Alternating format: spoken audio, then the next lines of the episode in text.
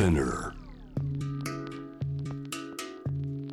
グローバーがお送りしています。J-Wave シャムダプラネットさあニュース from correspondent 海外在住のコレスポンデントから現地最新ニュース届けてもらうこの時間。今日はフィンランドとつなぎます。フィンランド今午後1時を過ぎたところヘルシンキで酒バー居酒屋を開かれている吉田みのりさんです。こんにちは。こんにちは、こんばんは。こんにちはこんばんはよろしくお願いしますよろしくお願いします。えー、吉田さんご無沙汰してますそちらでね、えー、まだこうこれから広げていきたい日本の居酒屋というこの楽しい美味しいものを広めていくんだというお話前回伺いましたけれども順調ですか、はいそうですね。なかなかはいあの楽しくやってます。よかった。よかった。今ねい。ろんなニュースあのありましてこう暮らしのお話を7時台もお届けしてたんですがそちら、はい、まあ、暮らしの中でもじゃあ逆に国際情勢のこうシビアなウクライナのニュースとかはごくごくね近いですけれども、はい、いかがですか報道は？そうですね。やはりあの隣の国に当たりますのでかなりあの毎日というか毎時間のようにサテライトを使ってあの最大の、えーと、新聞社であるヘルシンキ・サノマットっていう新聞社がもう毎時間速報ニュースとして取り上げる感じであの毎日その緊迫した状況を聞いています。あのー、皆さん暮らしてる皆さんとしてはこうニュース見ながらどんなこと感じてらっしゃいます？フィンランドでは。そうですねやはりあのいろいろあのロシアとの戦争もあの記憶のそうですね。あの中にありますのであのフィンランドとロシアの戦争もありますのでやはりそうですね。あの人によってはあの強い意見を持っていたりする人もいます。間接的に国としての立場ではあの間接的な発言しかできなくてあの直接的な、えーと、批判などは避けているというそういう政治的な中立性を取ったりとかもしていてなかなかもどかしい思いを抱えている人がとても多いです。えー、すぐお隣そしてその歴史があってということですね。みのりさんちょっとそう,、ね。あねえー、そういった報道が続く中ですけれども今あの、はい、コロナの話題新型コロナの話題でヨーロッパ見るといくつもの国が、はい、えー、規制が緩まったりえー、国から国行き来できるようになったりそんなちょっとグッドニュースも聞こえてきてるんですがいかがですかみのりさんその旅なんていうのは少しずつ始まってます？そうですね。私ちょうど去年の末からえっと、先月末にかけてフランスとイタリアパリとナポリとアマルフィに行ってきたんですけどおこれ久々の旅でしたか？そうですね、約2年ぶり、2年ぶりです、2年以上ぶりですね、海外に行ったのは。あのちょっと一から伺いたいんですが、じゃあ、久々の旅、どこ行こうっていうのは、どうやって決めました？あの本当は日本に帰る予定で1か月空けてたんですよ、はい、年末年始、やっぱりお正月、日本で過ごしたいなって思って、2年、3年ぶりにお正月帰ろうかなって思ってたんですけど、はい、ちょうどあの規制が厳しくなっていたので、あのまあ、入国できるかもわからないという状況でしたので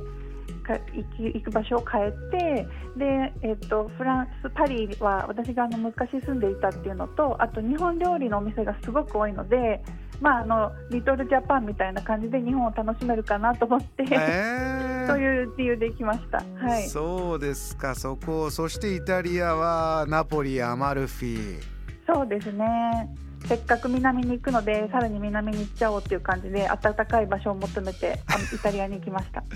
今のあの旅の準備とかあの、はい、以前ねどちらかの国からのニュースでみんな旅のやり方忘れちゃってるから改めてパスポートチェックしてねとか こういうもん持ってってねとかメディアで注意喚起したなんていうのも伺ったんですがいかがでしたか？旅の支度から実際行ってみて。実際あのパスポートとかビザの方は全然大丈夫だったんですけど、今あの外国やっぱり EU 間でもあの一つの国に入国するのに特別なフォームにいろいろ記入しなくちゃいけないんですねオンラインで。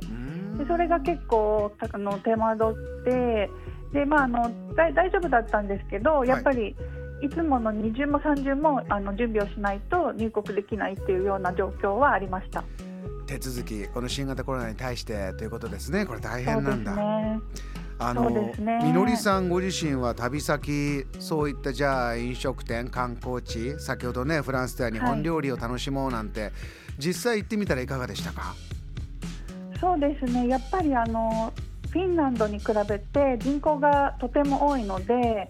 規制がやっぱりフィンランドより厳しかったのはやっぱり衝撃衝撃というかあそそうですよねという感じであの気をつけなければいけないというか筆記が引き締まる思いでした。あの屋外でもあのフィンランドは屋外でマスク着用は義務付けられてなかったんですけどもすごく長い間。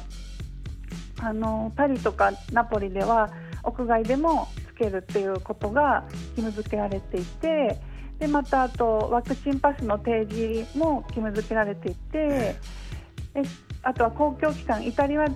タリアではフランスよりさらにあの厳しかったので公共公共機関での移動にはあの FFP2 など高性能のマスクの使用が義務付けられていたりとかしてあのそのマスクを探すのに結構街中歩き回ったりしなくちゃいけないっていう感じだったので。そうだったんですね。そうですね。楽しかったですけど、はい、気が引き締まる思いでした。みのりさんその楽しみにしていたパリの日本料理店は行ったんですか？はい。行きました。たくさん行きました。美味しかったです。いいですね。もうそういったね、はい、日本の日本にいる我々もよしじゃあ旅先はどうしようか。もうジャム・ザ・ペレントリスナーも、まあ、頭膨らませて、はい、胸膨らませてるところだと思うんでぜひみのりさんの、ね、まあ、経験含めておすすめの場所あれば教えてください。はいそうですね。いっぱいありますけど日本今パリパリのあのレストランでは日本人シェフがすごく活躍していて、あの修行に行った後にあの日本に戻らずにパリでそのまま独立してお店を開く人もすごく増えてるんですね。そうなんです。なので日本の良さとフランスの良さを融合させたお店がいっぱいあってやっぱり新しいお店がどんどん増えてるので例えば居酒屋だったら、ええ。えっとそうですねハイカラさんとか酒ラバーさんとか日本人の方が作ってるお店があるんですね。そういうところに行ってたくさん勉強したりとかしてきたので日本の方にもぜひ行ってほしいです。これ旅はね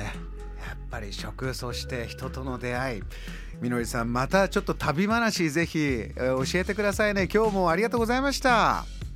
はいありがとうございました。JAM The Planet